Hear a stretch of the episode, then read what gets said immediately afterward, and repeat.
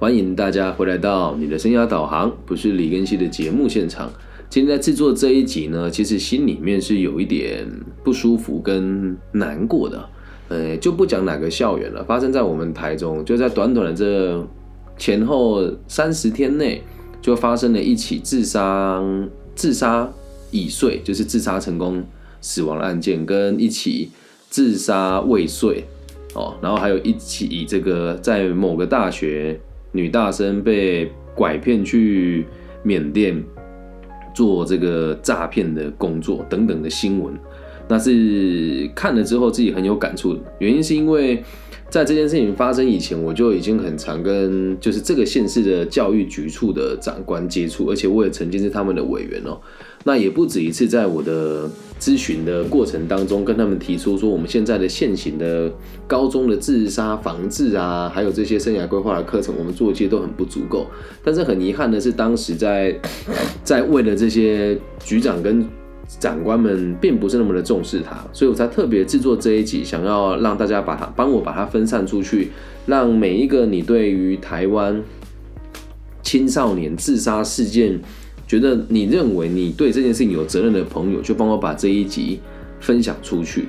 因为其实在这几年，台湾的学生的智商跟自杀的数字是相当惊人的。那不管你是不是老师哦，又或者是你是不是家长，我认为这都是我们每个人应该要有的基本认知。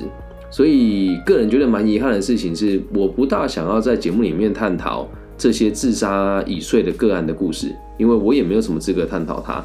但不管他怎么怎么死的，只要他自己结束他的生命，我只能跟大家说，每个人都有可以做得更好跟更完备的地方。那像在我也知道，在网络上讲这种非常积极的、正面的，然后看待问题去解决的直播主其实相当少。那我也知道做这样子的节目，我流量一定不会高。如果今天我要做流量高的话，就会写说比较耸动的标题啊，他的自杀，你我都是凶手。又或者是，嗯，如何照顾我们身边脆弱的人？这些主题一定很多人听，因为大家都喜欢拿自杀跟智商当借口。那我现在这么做这一集哦，并不是说要要检讨或者责骂这些自伤或自杀的人。我们要做的事情是，身为可以好好生活跟拥有同理心的我们，该如何应对这件事情？那如果你现在本身就已经有自杀或者是自伤的倾向，或者是这个行为的话，我也只能告诉你，我也是完完全全尊重你的想法的。我认为这是你的自由，因为身体是你自己的，生命是你自己的。所以在开始之前，我们得先知道一件事：我们要做的不是制止他。自杀，而是要让他看到生命的美好，而是要让他知道他的人生是可以更有价值的。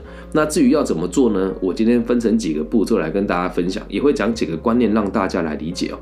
我不是心理师，我也不是辅导老师，但是在每一次我去监狱或者是去跟某一些成绩比较差的学校互动的时候，里面有一些老师或是学员就会自己过来跟我讲说：“老师，我跟你聊天会觉得真的感觉到自己被。”同理的，真的感觉到自己被理解了。在过去，我觉得很多人跟我们互动的时候，我都觉得他们很虚假。我说绝对不是虚假，是因为你们的文化不一样。所以我们要先知道，身为辅导者，或者是身为我们这一种有能力照顾别人的人，我们要先理解第一个原则，就是我们真的要去理解跟倾听这些想自杀的人吗？这个问题很重要。有的人会过于同理。也会变成过于同情这些想自杀的人，所以一旦一个人说他想自杀，你就得不停的陪伴他的话，那会有越来越多年轻人会说啊，我想自杀，我想死，因为这样大家就可以照顾我多一点嘛。那你说在这个状况之下，你说如果我们不理解他，那我们要怎么去制止他自杀？来听清楚哦，理解跟倾听是两件不一样的事情哦。理解是我站在他的角度来看到他自己有多脆弱。然后倾听是尽可能的去了解他发生的事情主观跟客观的差别在哪里，所以理解他是不是必要的，我倒觉得未必。但是倾听他是很重要的。倾听完之后，你可以跟他分享你看到的是什么。如果每个人都说啊，我可以无限同理自杀者，那就你这你接下来的人生会很困难。每个想自杀的人都来烦你，就像我把我连续方式在网络上公告给这么多人，没有人骚扰过我。也没有人说我如果死了要对你，你要为我负责任。我有遇过一个个案，是他跟我说，他想自杀，然后我就说我我我现在手边工作比较忙，他这样回我说，你如果现在不回我讯息，我就死给你看。我有遇过这样子的人啊，好，那但我们今天就不讨论他的后续。这个人现在还活得好好的，他可能有偶会听我的节目，所以你要先知道，我们不需要特别的去同理他们或去理解他们，你只需要倾听他，并且倾听完之后，能让他知道这个事情在你的角度出发是什么。因为我们要做的事情不是陪伴，懂吗？也不是依赖哦。所以第二件事情哦，我们要做的事情并不是陪伴，也不是依赖，那那个叫什么？来，我来告诉大家，如果你让你的身边想自杀的人对你产生他有让你陪伴的需求，或者是希望你希望他可以依赖你的话，那真的你接下来就会掉入那个无穷的陷阱里面。什么叫无穷的陷阱呢？他每次只要一怎么样，他就会说他想死，你就要陪他，你就要让他依赖。来，记得我们要做的事情是分析事情给他听。你说老师，他说想死，还要分析事情给他听吗？我的做法啦，毕竟我也不是心理师，但是我很常在监狱里面啊，各种不同的监所进进出出。我也听过很多人来跟我讲过，说老师，我觉得我生命好苦啊什么的。那那一次，某一次去某一个监狱演讲，就有个大哥跟我说，我真的快撑不下去，我我好想死在这里啊。然后我就跟他讲说，因为这个也不算私密个案，他有跟我说，你你以后可以跟别人讲这个过程。我就跟他讲，我说你希望的是我陪你，还是你希望的是我帮你解决问题？他想了很久，他跟我说，我希望你可以解决我的问题。我说那就好啊。如果今天你希望的是我陪你，我们就没得谈。但你希望的是我们一起解决问题，我来告诉你下一步该怎么做。所以就跟他讲，你现在如果死了，你领不到寿险，领不到保险，那你的家人给谁？照顾，对吧？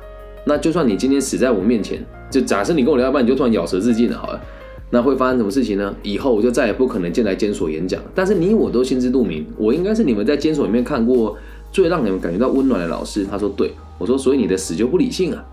分析给他听啊。他说：“啊，老师，我每次跟别人说我想死的时候，我们旁边的同学都会说我在无病呻吟。”然后我只要跟我们的这个辅导的老师或是社工聊的话，他就会让我觉得他们都只是想要在那两个小时里面好好聊天，聊完天就不想理我了。我说那这也是你的问题啊！每个人都在把自己的事情做好，而你却不想让自己生活过好，那真的大家讲太多都没有用。而且你现在如果是死在这个单位里面，这单位每个人都有责任。那如果你真的离开这个单位之后想要死，那可能大家也没有那么多意见了吧？他就说：“老师，那我人生真那么悲哀吗？”我说我不认为啊，你现在这边有这么多人关心你，对吧？然后你毕业之后出去了，还有大有可为。你才五十几岁，你还有很多事情可以做。嗯，所以我只是分析给他听，并没有陪伴跟依赖的这个成分在。但是呢，我也很自然而然的跟每一个个案做自我介绍。那在我们这个年代，其实只要你留下名字，人家要找你都很容易嘛。那我自己的状况就是这样，没有任何的隐私可言。但也不会有个案会对我产生病态的依赖或者是陪伴，因为我都告诉他们，我只是想要告诉你怎么解决比较好而已。所以，如果他真的跟你说他想死的时候，你可以分析事情给他听，绝对不要跟他一起在那个情绪里面打转，了解吧？我们是要来解决问题的，而不是来听他发泄的。然后接下来下一件事情，我希望大家也可以理解正义和消费议题是不一样的。就像我现在在。在这个节目里面，我并没有去检讨这些自杀的人，因为有的人会觉得人死了就是正义的一方，人死了就是需要被被保护的。其实没有，死者为大这个看法，我觉得有一个地有某些地方是有矛盾的啦。因为在一个还不是认知那么成熟的孩子，你也不知道他用什么心态去自杀。而且有一点很重要是，我们的民族信仰里面，自杀的人会变成厉鬼。但在我的世界，我不认为啊，自杀的人他没有能力去伤害别人，因为那是他自己造成的。你说老师，那如果人家含冤而死呢？如果含冤而死的话，他一辈子就被这个欺负的人，就是就算死，他也是会被欺负啊。你当人都无法去治他了，变鬼有办法治他吗？不可能嘛。所以，如果你受了什么委屈，你自杀了，然后希望慢慢的伸张正义，这也是很笨的做法。你说老师，你怎么讲话都这么直接？因为这些问题我们也都遇过。所以，有的人自杀只是为了去证明自己没有错，或者是想要让人家知道他很可怜，但这个做法很简单是错误的。而最可怕的事情是，很多人都会消费自杀的议题。像我今天讲这些题目，就不是为了消消费自杀议题。如果我要自杀消费这个议题的话，我就一定会讲说，这是哪个处事的事情，然后这个人的新闻是什么，然后现在在台湾的有哪些地方的领导在消费这个议题，说我们该做哪些检讨等等的。我没有要做这件事，我只是希望大家知道，正义这种东西只存在强大且善良的人身上。那如果今天一个人以死来要求你做一件事情，我相信别人帮助他也是心不甘情不愿的，而且也不会想要去解决他，毕竟都死了嘛。所以也希望大家不要拿自杀跟自杀这个议题哦来说什么啊，我们要做什么自杀守门人啊？如果你是学校老师，我倒没什么意见的。但是大部分办这种演习的时候，你去听，你就会知道，也都是隔靴搔痒。那他带你玩牌卡，带你画画，就觉得你可以解决自杀的问题，不可能嘛？所以。我说台湾很多做智商防治的人，如果你听他的课觉得无聊，感觉不到生命的张力，或是感觉不到他对这个社会的兴趣跟用心的话，那他们就只在消费议题而已啊，懂吗？而真正的正义是来自于每一个我们有能力照顾好自己又照顾别人的人，愿意多付出一些什么，这样能够了解吧？那像我们现在直播现场有人说，人都是怕死的。所以自杀的人不是懦弱，能把自己干掉，真的需要很大的觉知。我也我觉得这个想法只能对一半了，因为杀死自己是最简单的方式，杀死别人很困难，但杀死自己就是你向这个世界投降了。但我个人认为，那也是你自己的行为跟决定啊。可是，在学校里面，如果你跟学生说，哎，那是你自己的行为跟决定，这是不行的，我们会被惩处的，或者是就会丢饭碗。那当然，在我的工作里面，我也会说，我会在意你的。这些言行，然后我也很担心你，所以我会帮你通报给社服单位，或是通报你们学校，懂吗？所以要干掉自己，其实，嗯，我也想过要自杀了，但是那时候想法不成熟。可是每个人在这个过程当中啊，这个念头冒出来都很正常。因此，我们今天要讨论的事情是，我们还可以做一些什么，理解吧？那我要让大家知道，我们不要去消费这个议题，而是我们心里面有一些正义的温暖。我们要把自己生活过好了，才有办法去。介入或者是协助那些想要自杀的朋友，所以我希望大家都可以知道一个原则：，其实每一个过得好的人，跟每一个愿意付出的人，我们都可以是一道光，都可以是一道光。然后，身为光的我们自己的背后，一定也会有黑暗，跟自己的恐惧，跟自己看待这个世界负面的想法。但是我们只要能够把光散发出去，去照耀到别人背后的阴影，那我们是不是可以一起互补呢？其实说到底哦，以个体心理学的角度出发，还有儒学的角度出发哦，都是这个概念：人人为我，我为人人。如果我没办法帮助别人，别人又怎么会帮助我呢？所以人与人之间就像是一道一道的光芒，还有一道一团一团的温暖跟火，互相传递彼此的温暖跟认认知，然后会互相支持。所以，如果你愿意的话，帮我多做一点什么，多关心周遭的人，因为每个想要自杀的人的背后，一定都会有一个残破的家庭，或者是一段不为人知的委屈。我来讲一讲我第一次想结束生命的这个经验，就是我在大学的时候被大家排挤，然后呢，因为这个事情到现在想起来就觉得。好像没没有那么严重，可是当下的我真的觉得很严重，就班上的人讨厌我，会拿香烟烫我的衣服啦，然后会偷取我一个绰号，然后吃饭故意不约我啊，啊，会在背地里说一些很难听的话。但我必须得讲哦，我确实在那时候的感情状态不是很好，所以你说我花心，我我其实真的觉得我也是活该了。但是呢，那时候又检查到我有脑骨瘤，就是我们在直播现场可以看到我这里有一块疤痕，就是我的头脑是开过刀，在同一年。就是失呃开刀，然后又被排挤，然后呢，我就真的去买了那个童军绳。那个年代我没有什么自杀防治啊，我就买那个童军绳回来，然后想自杀嘛，然后找到东海大学一个那个旧校舍里面有一个那个悬梁，就是它上面有个梁横梁，我就把那个绳子抛上去。最好笑是什么，你知道吗？我买了绳子回来之后，我不会绑啊，然后我这边绑老半天的时候，就有个同学走进来，他看到我就说。你想上吊是不是？我说，当下我也笑了。我说，嗯，对。所以后来就因为他的这个行为，我就停止了我的自杀跟自伤的行为。哦，那那时候的我，其实那个同学可能也只是无我觉得他也是真的是路过，然后跟我讲说你想自杀吗？我就说对。他说你为什么想自杀？就他问了我这句话，我就哭了，然后就跟他讲我发生了什么事。这个人叫什么名字？我到现在都还不知道。而且他好像也不是住在我们那一栋的同学，我们那一栋住物理系跟会计系的同学。然后就跟我讲说啊，你劈腿被抓到，很令人羡慕诶，你还能劈腿？你看我到现在都还单身。然后我就笑了，我到现在都还不知道他是谁，但我一辈子都记得他帮我，他为了我做过这件事。他只只是经过，然后看到我在那边拉那个绳子。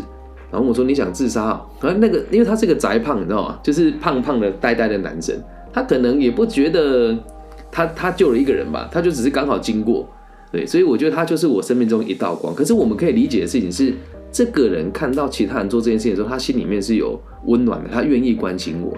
可是随着时代的推演，现在愿意关心别人的人越来越少啊。所以希望大家可以多一句“你还好吗？你需要协助吗？”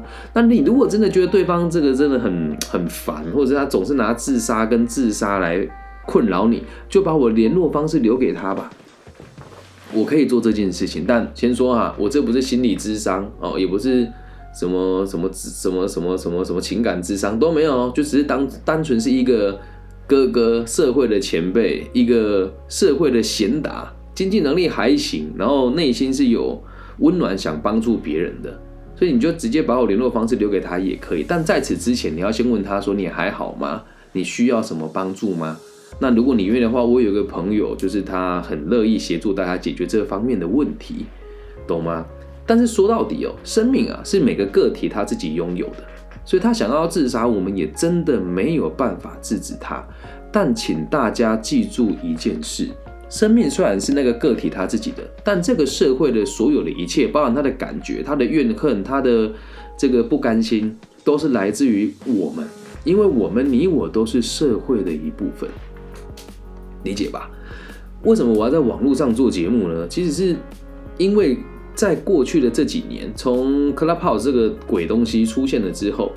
在更早之前就都有了，台湾已经很流行，一群老师甚至没有心理师执照的老师会去买一些头衔啊，然后回来跟大家说啊，我们有能力帮你们解决情绪的问题啊，然后内容大概都是，哎呦我好可怜哦，我需要被理解，我好敏感哦，我是高敏感族群，对，然后大家都得听你说话，然后当你在你的生命当中不停的去要求别人给你什么，那你怎么都不付出的话，你就很有可能会变成想自杀的人啊。我就不想付出啊，别人都得同理我，你不同理我就死给你看，啊对吧？讲这种话一定有很多人都有意见啊，但我相信跟我一样有在死神门口走过一趟的人都会认同这句话：想自杀的当下，都只是想要逃避某件事情，甚至是希望某些人为了你负罪，你要用生命去让他痛苦。这个想法真的是很智障的，因为就算你死了，他也没什么感觉啊。真的，我现在想，如果那时候我自杀成功了，我你觉得我们我们班上那些欺负我的人会有感觉吗？不会，他们这句话死的真好，懂吗？但我们不需要去报复他们，只要你过得更饱满，但下一个人知道我们曾经经历过这些事情，所以我们经历完了，愿意让自己变得更好。那有的人会说，经常性自杀念头会建议到身心科治疗，嗯，我只能讲，我相信也是可以的。但是如果可以的话，没有成功，没有从根本解决问题。如果转到身心科治疗，我们也不能确定的是他能不能为你解决问题啊。但如果你已经是内分泌出现状况，或者吃也不能吃，睡也不能睡，那就还是要去身心科治疗一下啦。啊，那我的立场是这个样子哦。我个人认为，能不吃药就不吃药，能不把决定权交给别人就不要把决定权交给别人，因为人生是自己的。那在直播上也有人说，那可能就是忧郁症或是躁郁症了。来，这里又要再讲阿德勒的看法，这不是我的看法，因为我只要讲这是我的看法，一定要被大家攻击。这句这个东西，我上次在修平科大演讲的时候，有一位同学，他也是患者，有确诊的患者，他也很认同我的看法。我说，其实很多时候我们让别人知道我们有忧郁症或是躁郁症，某种程度上也都是为了降低自己在这个社会上面的困难。因为只要你提出了，大家都得让。先讲啊，这是阿德勒说的，不是我说的。反正我已经受，已经也不大在意大家对我的批评跟质疑了。人就在这个地方，你你是任何一个领域的专家或是心理学家，你可以马上开直播，可以跟我讨论。但是阿德勒的博阿德勒博士的角度是，确实内分泌会影响我们一些认知跟行为。但是如果我们逢人就说我们有精神疾患，或者是我们用罪犯的方式来和社会融入的话，都是为了用最简单的方式取得优越目标。那什么是优越目标呢？在这个世界上，从个体心理学角角度出发哦，我们每个人都只只会做，都只为了追求两个目标。第一个就是对群体有影响力，第二个就是群体愿意关注你。那一旦你说我有精神疾患的时候，大家是都都得让着你呀。我心情不好，我想要吃卤肉饭，你不帮我买，我就我就自杀给你看，是大家都得听你的话，是吧？那我还是得说，这是阿德勒说的，不是我说的，所以你们要找人算，去找阿德勒算，我只是陈述他的陈述而已。那当然也有人是内分泌的状况出现问题，这时候你使用药物，这就绝对没有问题了。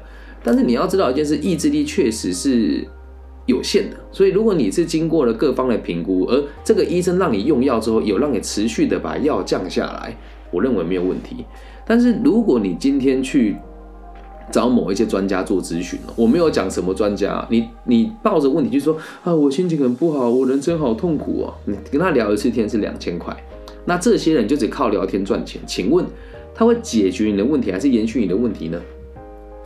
可想而知吧。但我在我的节目里面表达我的立场，不代表我否定这个行业，而只是希望让大家知道，唉，我们不要，如果你是。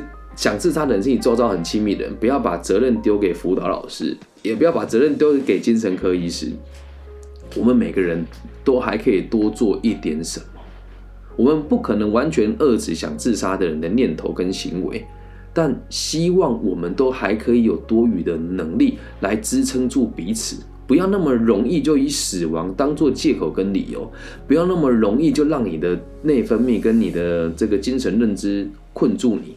那如果可以的话，这个社会多几个愿意承担的人，其实你就会发现，真的会自杀的人会越来越少。最近这几年自杀的人会越来越多的原因，就是因为我们现在都鼓励孩子说什么有情绪要说出来啊，要宣泄啊，善良要有底线啊，就要教你怎么计较，都在教你怎么算计别人，都在教你怎么样去取得更优越的目标跟手段，而没有多少人在教育大家丰满自己以后再去饱满别人，而都是我好辛苦，我好可怜，你来同情我吧。了解吗？所以，呃，这里有一位直播现场同学说，心理疾病会遗传，但是从个体心理学的《自卑与超越》这本书当中，有很明确的指出，这个东西遗传的机会很少，多数都是家里的环境所造成的。所以，呃，这个就要讲了，也是目的论了。前阵子我做了一集这个短影片，说我们要治愈童年的这个事情的真相哦。举个例子哦。小明他爸爸每天毒打他。小明长大了之后，如果想当流氓，就会说：因为我爸有心理疾病，所以我也我我就也当流氓，跟我爸爸一样。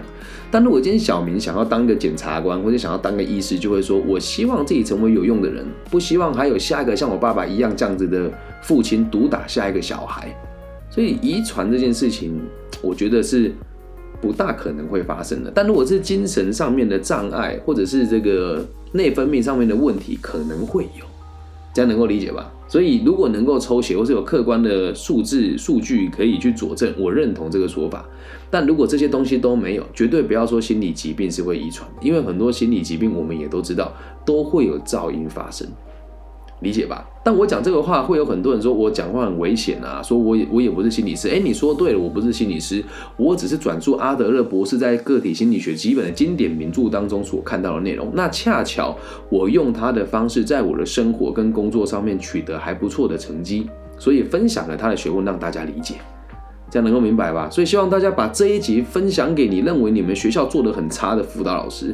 把这一集分享给你曾经去被强迫安排过辅导，你认为他们讲的话真的听不下去老师，让他们听一听，也要让他们知道，其实并不一定是你取得了一张认证就代表你什么都会。然后也希望大家可以把这一集分享给在台湾有很多什么自称潜能开发啦、什么心灵疗愈啦、引导人啊等等的老师听一听跟想一想，因为做节目的本意一开始就不是为了钱，会做这一集就单纯只是因为。我们的官方单位对这件事情真的也算是做的还不错，只是每次出出现事情的时候，我们在提出建议的时候，大家也都不大愿意回复我们，所以请大家把这集分享出去，给你身边的重要的人，或者是给辅导老师，或者给你身边的这个有利的这个人民的领导，或者是民意代表等等的，甚至是学校老师、主任都行。多一个人听到这一集，就会多一个人相信，跟多一个人能够理解我们如何去用自己的能力去降低周遭的人自杀的可能。最后提醒大家，在这个社会里面，年轻一辈的人永远都是看老一辈的人当作为典范。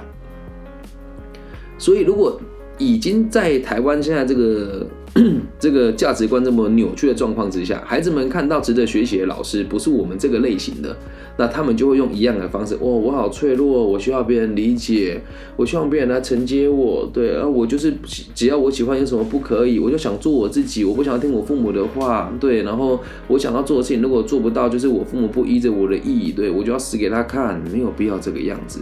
哦，我父母拿情绪勒索我，会讲别人情绪勒索你的，你才真的在勒索别人啊。了解吗？只要我们愿意能够多付出一点点，站在对方的角度去思考、去理解、倾听完之后，分析事情给他听，并且告诉他：我尊重你个人的决定，但是不管你做什么决定，我都愿意支持你。那能不能让我知道你现在想死的原因是什么？跟我该如何协助你？从今往后任何问题，你可以告诉我，我可能不能二十四小时陪伴着你，但我肯定会用我的生命经验来告诉你怎么做才是最有效率的，懂吗？以上就是这一集全部的内容了。在他自杀前，我们还能够做什么？如果你也听了之后蛮喜欢的，请帮我分享、按赞加订阅。毕竟目前在整个大环境里面，会愿意说这种话的人，可能在台湾的这几个讲师界里面的人，也只有我敢去提这个。议题，特别是录了音之后，还用直播放在 Podcast 分享到全世界，一刀未剪讲出我的立场。希望大家也要知道，我这么做是有风险的，但我个人认为出发点是良善的，就不用害怕别人攻击我们。也希望大家透过这一集可以知道，并不是所有的老师跟辅导老师都是这个样子的。虽然我也不是，但我也是。教育工作者的一员。假设你也认同我的想法，你也认为教育应该要让大家更有责任感，你也认为自杀这件事情应该被抵制跟遏制，你也认为台湾的孩子现在抗压性太差，把这一集分享出去，给每一个你认为可以影响社会的人听一听。我的名字叫李更新，木子李，甲乙丙丁戊己更新的更，王羲之的羲，在大专院校、跟企业还有 NGO 组织里面担任生涯规划老师的工作。但我的本业不是老师，我是一名妥妥的生意人。我卖的东西很多元，那有企业管顾，也有一些小小的零售，那包含我这个节目的版权，所以。真的，我只是表达我的立场而已。如果你也喜欢的话，记得帮我分享、按赞、加订阅。当然，如果你也想要小额捐款，我也是愿意的。私讯我，不管通过 Facebook、IG 或者是微信或是网易云，找找我的名字都可以找到我的联系方式。木子李，甲乙丙丁戊己庚辛的庚，王羲之的羲。希望我们节目的存在都可以带给这个世界更多不同的可能性。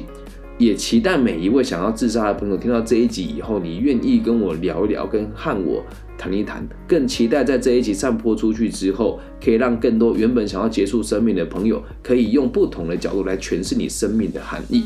我爱你们，大家晚安，拜拜。